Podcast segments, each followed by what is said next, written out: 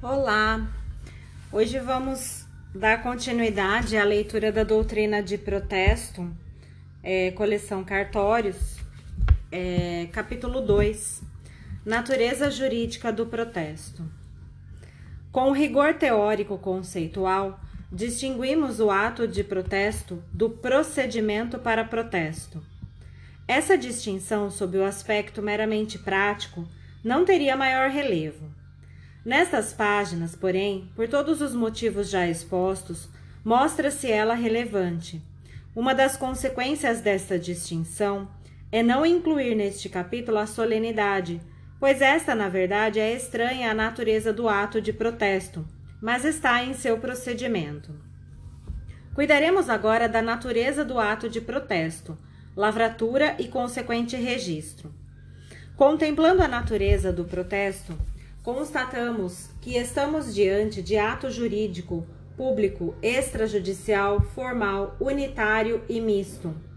Ainda neste ponto, será estabelecida discussão sobre a autoria do ato, no sentido de chegar-se à conclusão de que o protesto pode ser considerado ato da parte e do tabelião, sem que a ação de uma exclua do outro.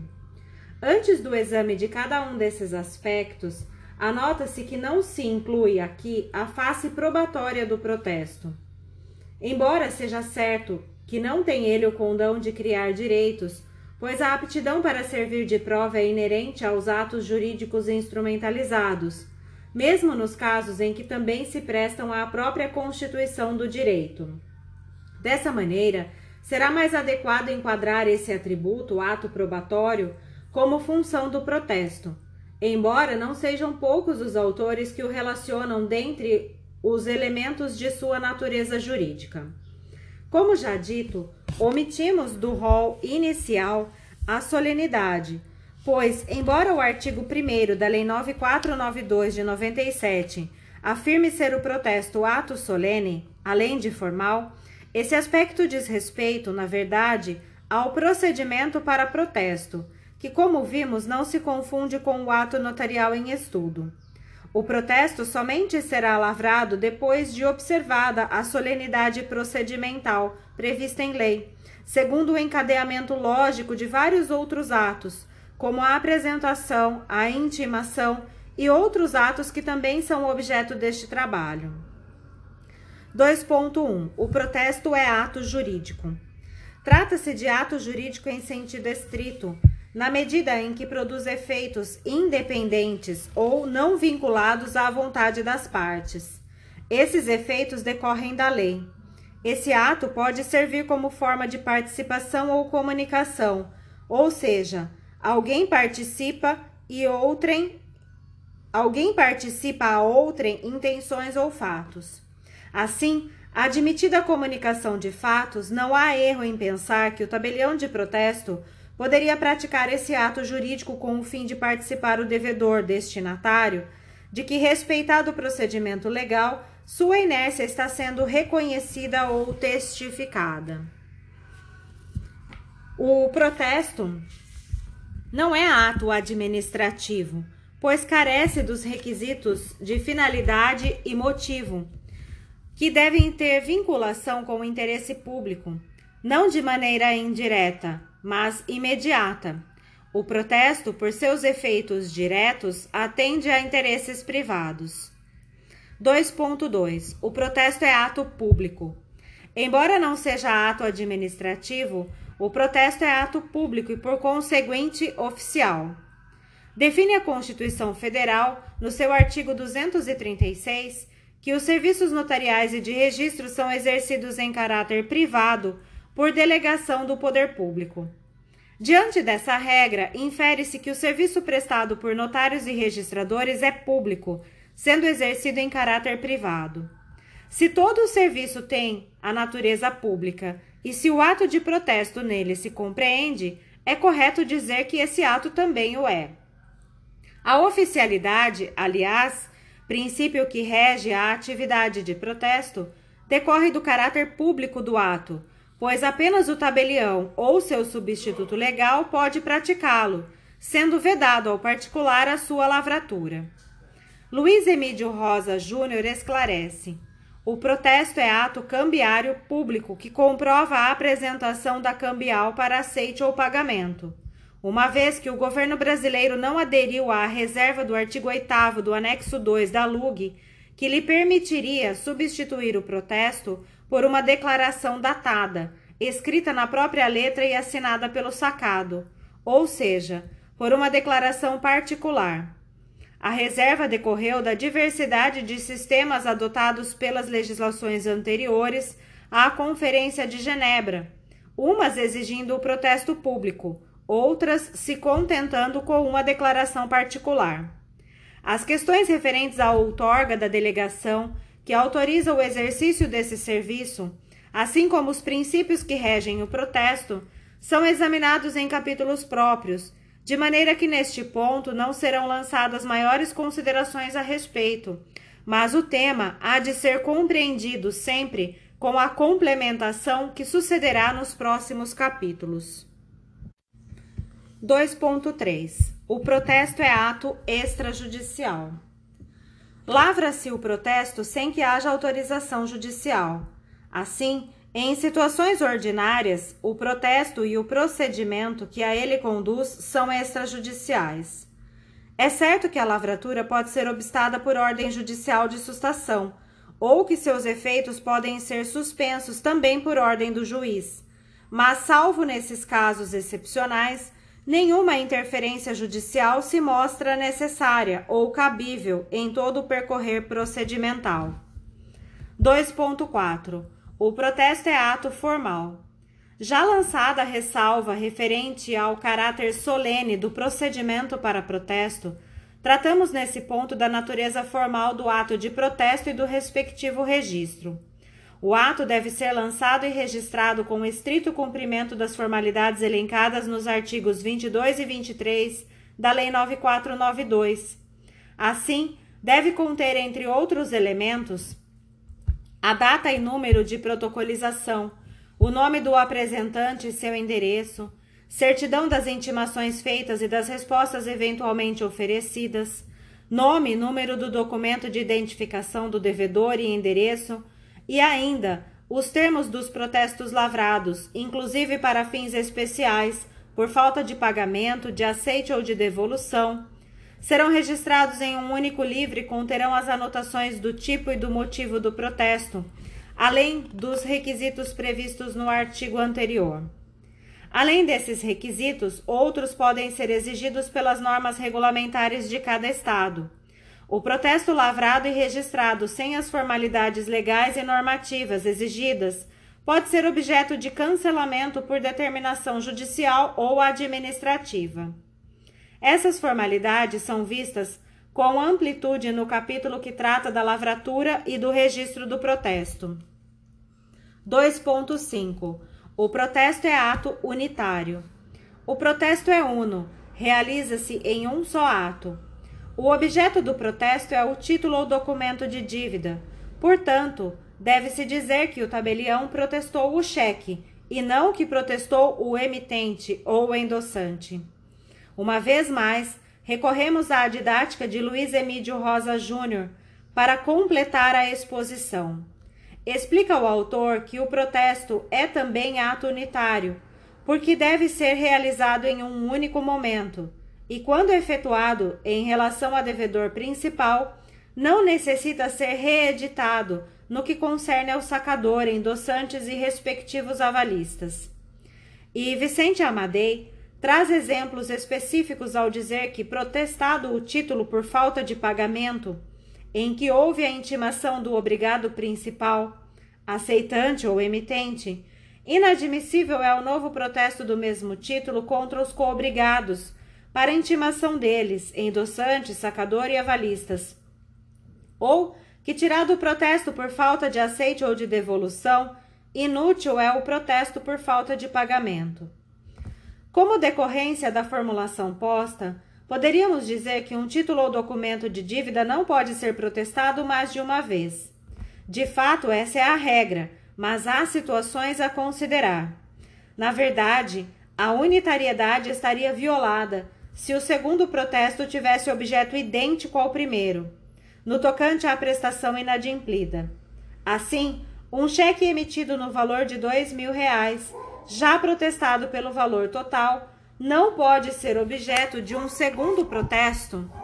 No entanto, um contrato que estipula pagamento em 30 parcelas, inadimplidas as 10 primeiras, pode ser protestado em relação a elas, e depois, em um segundo protesto, podem ser abrangidas as demais, que tiveram vencimento posterior à primeira lavratura e também não foram satisfeitas. Da mesma forma, é possível o chamado protesto pelo saldo, se um título ou documento ostentar pagamento parcial anterior. A leitura do parágrafo 4 do artigo 19 da Lei 9492 corrobora esse pensamento. A aplicação do princípio da unitariedade pode ser vista no entendimento predominante em nossos tribunais a respeito do protesto para fins falimentares, que é objeto de estudo específico em outro capítulo. A indagação a ser formulada é a seguinte: o protesto comum pode embasar o requerimento de falência ou, para esse fim, somente é admitido protesto especial. As decisões avolumam-se no sentido da desnecessidade da figura especial desde que a comum tenha atendido aos requisitos legais. Esse assunto é visto de maneira específica no estudo dos tipos de protesto. Por agora, a admissibilidade mencionada tem o escopo de ilustrar a aplicação daquele princípio. Por fim, registra-se que normas regulamentares têm admitido que, a requerimento do credor ou do apresentante, formalizado diretamente ao tabelião, seja pleiteado o cancelamento do protesto para fins de renovação do ato notarial, em virtude de erro no preenchimento dos dados fornecidos para protesto, ou ainda a lavratura de protesto para fins falimentares, diante de comprovação do prévio cancelamento de eventual protesto comum lavrado anteriormente do mesmo título ou documento de dívida. São situações em que, por justo motivo, se permite a lavratura do segundo protesto, tendo como objeto o mesmo documento. 2.6. O protesto é ato misto. O artigo 3 da Lei 9492 de 97 dita que compete ao tabelião de protesto lavrar e registrar o protesto. Não é o protesto apenas um ato notarial, lavratura, nem somente de registro, registral, podendo ser dito híbrido ou, conforme a expressão corrente, misto, porque engloba as duas figuras anteriores. Nesse passo, é necessária uma observação para distinguirmos os aspectos materiais e formais da lavratura e do registro do protesto. Do ponto de vista material, mecânico, seria possível dizer que o protesto não é primeiro lavrado para depois ser registrado. Esses atos são concomitantes. Ao mesmo tempo em que lavra, o, o tabelião registra o protesto. A Lei 9492 não prevê a existência de um livro de termos ou coisa que o valha.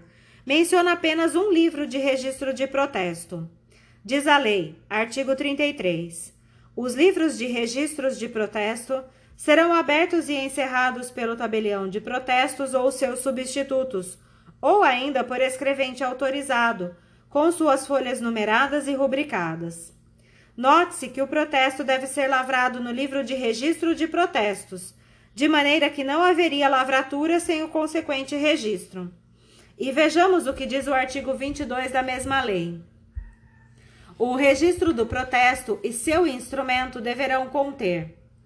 Não há qualquer dispositivo com os requisitos de que deve conter o termo de protesto, do qual se extrai o instrumento de protesto. Existe apenas um rol dos requisitos do registro e de seu instrumento.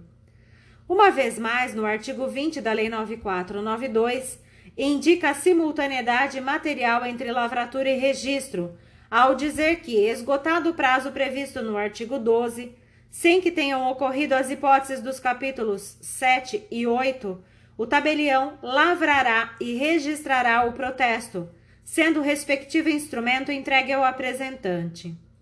E não teríamos como saber quais são os requisitos para a lavratura, pois os que a lei menciona no artigo 22 são os do registro.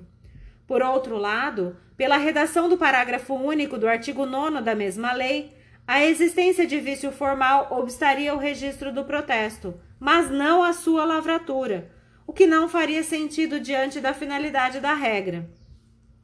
Essa simples análise material ou física da questão nos levaria, sem maiores problemas, a afirmar que lavratura e registro são atos simultâneos, como anteriormente fizemos. No entanto, sob o aspecto formal, se aceita a simultaneidade sem ressalvas. Teríamos como possível um protesto meio registrado. Imaginemos que determinado tabelião começou a lavrar o protesto e por qualquer razão não concluiu o ato. Por certo, não concluída a lavratura, não teríamos um protesto lavrado, mas poderíamos ter um protesto parcialmente registrado. Dessa forma, é oportuna a distinção entre os aspectos material e formal da lavratura e do registro. Materialmente, há simultaneidade, mas formalmente, e esse é o aspecto jurídico a ser considerado, são atos sucessivos. Essa sucessividade formal está indicada no inciso 4 do artigo 11 da Lei 8935, que, dentre as atribuições do tabelião de protesto, elenca os atos de lavrar o protesto, registrando o ato em livro próprio, em microfilme ou sobre outra forma de documentação. Perceba-se que em momento posterior será possível cancelar o registro, mantendo-se a lavratura. A propósito, se observados os estritos termos da lei, é o que sempre se dá com o cancelamento. Observemos as expressões utilizadas pelo legislador na Lei 9492. Artigo 26. O cancelamento do registro do protesto será solicitado diretamente no tabelionato de protesto de títulos por qualquer interessado, mediante a apresentação do documento protestado, cuja cópia ficará arquivada. Após o cancelamento do registro, o protesto ainda está lavrado embora já não produza efeitos. Materialmente, o termo de protesto existe e consta dos assentamentos do tabelionato, mesmo porque o protesto cujo registro está cancelado ainda poderá ser mencionado em certidão, desde que haja requerimento do próprio devedor ou ordem judicial nesse sentido, conforme disciplina o parágrafo 2 do artigo 27 da referida lei. Faz-se necessário advertir, porém, que as certidões que não se enquadrem nas hipóteses do citado parágrafo não mencionarão os protestos cujos registros tenham sido cancelados. Observa-se também que os cancelamentos serão devidamente anotados no índice do livro de registro de protestos, artigo 34, parágrafo 1 da Lei 9492. 2.7 a questão da autoria do protesto. O tema tem interesse quando, sabendo que o protesto é misto, procuramos definir quem pratica esse ato. No tocante ao registro, sem maiores problemas, pode-se dizer que o, que o ato é do tabelião. A questão está em saber quem pratica o ato, quem realiza o protesto, quem é o autor dele. Para isso, é necessário consignar que, sob o aspecto formal, a prática do ato antecede o seu registro. Note-se que não se deve agora empregar a expressão lavrar, pois é sabido que essa atribuição é do tabelião de protesto, e o que se perquire é se o tabelião é o autor do protesto que lavra ou se esse é um ato da parte, que o delegatário se limita a formalizar, ou, mudando a forma de colocar, se a lavratura do protesto pelo tabelião é que dá existência ao ato, cabendo à parte apenas requerer essa atuação. Desde logo, anote-se que, como destacado no preâmbulo deste trabalho, o protesto é analisado sob a ótica do direito brasileiro, tendo em vista as regras positivadas nos textos normativos aplicáveis à espécie. A questão referente à sua autoria deve, contudo, ser explorada de maneira mais ampla, pois aqui o objeto de estudo tem mais de uma dimensão. O problema há de ser analisado com olhos voltados às múltiplas faces do Instituto. Primeiro em sentido amplo e depois em sentido estrito. Este sim, em conformidade com o nosso ordenamento. A orientação tradicional, como veremos, é quase unânime ao afirmar que o protesto é ato da parte, que o tabelião se limita a formalizar. Vejamos o que diz a doutrina. Fábio Ulloa defende que, na verdade, o protesto deve se definir como ato praticado pelo credor perante o competente cartório, para fins de incorporar ao título de crédito a prova de fato relevante para as relações cambiais. Note-se que é o credor quem protesta. O cartório apenas reduz a termo a vontade expressa pelo titular do crédito. Vicente Amadei, sempre lembrado pela maestria com que trata o protesto, expressa o mesmo pensamento ao dizer que é ato público formado por notário e que ocorre na presença do tabelião, ou ainda quando afirma que o tabelião está em condições de testificar o protesto que o portador do título faz em relação ao devedor. Também afirma, apresentando seus argumentos, que, ainda que se diga que o protesto seja ato jurídico do portador do título, não do tabelião, que apenas o testemunha de modo qualificado e lhe dá forma, instrumenta e registro, termo, ainda assim o protesto não perde o seu traço de oficialidade.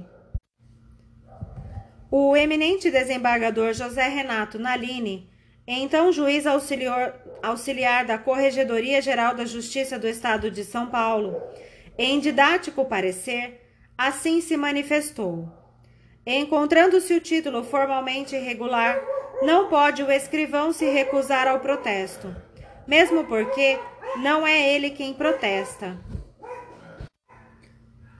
Apenas viabiliza a instrumentalização do protesto do credor, que afirma haver procurado receber a importância consubstanciada na cártula e o não conseguiu.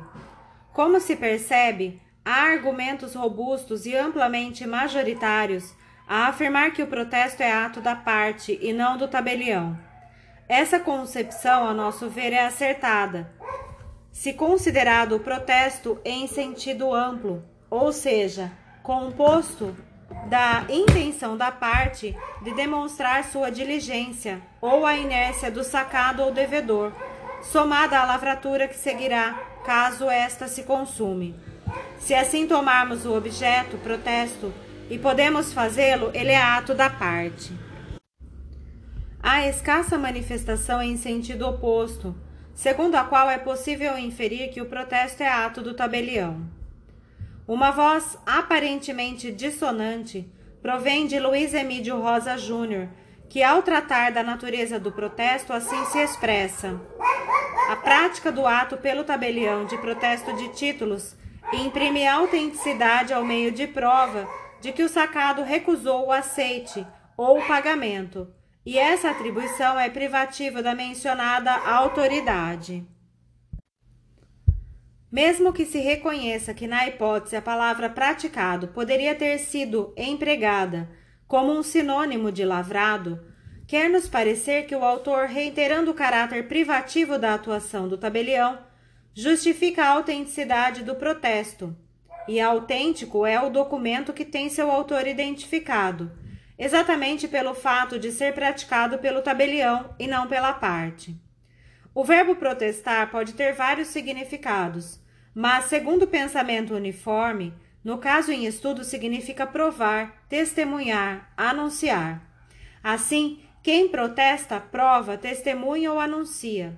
Essa interpretação nos leva aos primeiros argumentos, no sentido de que não é a parte quem prova, testemunha ou anuncia, já que não o faria sem o concurso do tabelião. O magistrado paulista Marcelo Fortes Barbosa Filho explica com profundidade os aspectos semânticos. O vocábulo protesto originou-se do uso diferenciado das palavras latinas protestibus e pro-testimônio. A preposição pro, que rege o ablativo e também indica conforme, segundo, diante de, se somam os substantivos testibus, ablativo plural de testes, ou testemunho, ablativo singular de testimonium, chegando ao significado de segundo testemunhas ou segundo testemunhos. Consubstancia-se, portanto, um testemunho que não se deve ser emitido por qualquer indivíduo, mas por alguém dotado de fé pública, ou seja, por um tabelião especialmente encarregado da prática do ato declaratório. A propósito, no trecho transcrito parece clara a posição de que o magistrado considera o protesto um ato do tabelião. Temos, assim, uma segunda posição aparentemente oposta à primeira, afirmando ser o protesto o ato do tabelião e não da parte. Também essa segunda corrente não pode ser desprezada, se visto o protesto em sentido estrito, ou seja, o ato notarial que somente pode ser praticado por tabelião de protesto, vista a atividade de protesto desenvolvida no Brasil, com todos os aspectos também explorados neste trabalho. Não seria adequado excluir essa face do protesto, e também não é impróprio dizê-lo ato do tabelião, o que se demonstrará a seguir. Como se viu no exame do conceito de protesto, este constitui, segundo alguns, a prova do descumprimento da obrigação, ou, conforme o pensamento de outros, a prova da diligência do portador do título ou documento. Suponha-se que admitamos o protesto apenas como ato da parte, ou seja, aceitemos que ele apresenta ao tabelião esse seu protesto. Se essa fosse a única posição correta, no ato da apresentação já existiria o protesto da parte. Se assim pensássemos, a simples protocolização bastaria para demonstrar a diligência do portador, sendo desnecessária a posterior atuação do tabelião. Por outro lado, já existindo o protesto, que precisaria apenas ser formalizado pelo tabelião, teríamos que, se fosse absoluta a primeira corrente, o descumprimento da obrigação também se teria demonstrado porque é isso que faz o protesto, que já existia, pois a parte o apresentou. Mas esse pensamento restritivo é só ato da parte. Seria incoerente com o instituto, que se mostraria desnecessário e poder-se-ia substituir então por mera declaração do interessado. Não é o que ocorre no Brasil, como vimos. É sempre interessante anotar e aqui praticamente não há dissonância, que o protesto é tratado como um ato, não devendo ser confundido com o seu procedimento ou com o serviço de protesto. Ora, se em todos os aspectos o tratamos como um ato, essa conotação não pode ser abandonada quando se fala de seu conceito ou de sua natureza. Falemos, pois, do ato de protesto. Sob esse aspecto, se podemos justificar a primeira posição, ato em sentido amplo, intenção da parte de demonstrar sua diligência, ou a inércia do sacado ou devedor, somada à lavratura, também podemos apresentar a segunda, sentido estrito, ato notarial, que somente pode ser praticado por tabelião de protesto. É o protesto um ato jurídico, como vimos. Se fosse exclusivamente tido como ato da parte, então já existiria no momento em que esta buscasse o tabelião de protesto, pois seria exatamente nesse instante que se daria a solicitação para a formalização futura. O portador compareceria ao tabelionato e apresentaria seu protesto, solicitando que o tabelião o formalizasse, o que somente poderia ocorrer depois de cumprido o procedimento legal. Pois bem, se o protesto já existia naquele momento e se ainda não houvesse sido lavrado, como poderia ser juridicamente enquadrado entre a apresentação e a sua lavratura? Essa questão deve ser enfrentada sem que se diga que, no momento da apresentação, o protesto ainda não existe, pois estaria sendo aceita, também de forma absoluta, a segunda corrente, que trabalha com o pensamento de que a parte, na apresentação, apenas requer que o tabelião pratique o protesto, sendo dele a autoria e não apenas a lavratura do ato. Mas voltando ao problema posto, poder-se-ia indagar o que seria o protesto apresentado e não lavrado? Aqui está um sério entrave a que se considere o protesto um ato exclusivo da parte. Não seria apropriado dizer que se trata de ato sob condição suspensiva, mesmo porque não se fala apenas em eficácia, mas em existência. O protesto apresentado e não lavrado teria existência jurídica? Crê-se que a resposta seja negativa, pois, se existisse, também não saberíamos dizer o que passaria ele a ser em caso de pagamento, de desistência, de sustação definitiva ou de devolução por vício formal. Teríamos um protesto apresentado que nunca seria lavrado. Vejamos o que dispõe os seguintes artigos da Lei 9492. Artigo 7. Os títulos e documentos de dívida destinados a protesto somente estarão sujeitos à prévia distribuição obrigatória nas localidades onde houver mais de um tabelionato de protesto de títulos. Artigo 19. O pagamento do título ou do documento de dívida apresentado para protesto será feito diretamente no tabelionato competente, no valor igual ao declarado pelo apresentante, acrescido dos emolumentos e demais despesas. No artigo 7 destaca-se a palavra destinados e no artigo 19 a expressão apresentado para protesto. Essas expressões deixam claro que para a lei, no momento da apresentação, não existe protesto e que a parte o requer, apresentando, para tanto, não o protesto, mas os títulos ou documentos que deseja que sejam protestados pelo tabelião. Aliás, se tivesse o legislador pensamento diferente, teria dito no artigo 7 que os protestos apresentados pela parte ou pelos portadores para formalização pelo tabelião somente, e no artigo 19 teria dito o pagamento dos títulos cujo protesto foi apresentado pela parte ou por portador será feito. Mas há outros aspectos a considerar.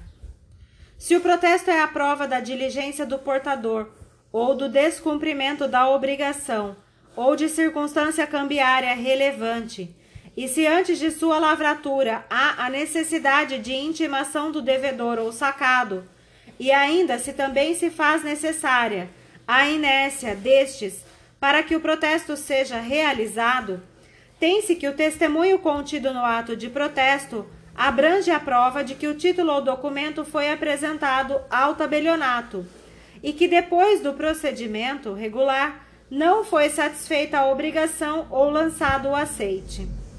É tão importante a observância do procedimento mencionado que o artigo 22, inciso 4 da Lei 9492 exige que a certidão da intimação conste do termo do protesto. Assim, fica evidente que o protesto que testifica, prova e anuncia pode de fato ser tido como ato do portador, mas não de maneira exclusiva, pois parte daquilo que testificará, provará e anunciará, intimação e inércia, ainda não terá ocorrido no momento da apresentação. Agora tracemos um paralelo com outros atos notariais como a lavratura da escritura pública e da ata notarial. Primeiro, é preciso distinguir a escritura pública e tomemos a usual compra e venda como exemplo do protesto. A coincidência está em que ambas as figuras dão a forma solene ao negócio ou declaração que contém e simultaneamente servem como prova deles. A distinção vista em sua superficialidade consiste no fato de que, no caso da venda realizada por meio de instrumento público, o ato negocial, ou seja, o contrato de compra e venda, tem como autores as partes, comprador e vendedor, incumbindo ao tabelião de notas a formalização desse contrato como a observância da lei. O ato, negócio jurídico, é das partes e não do tabelião.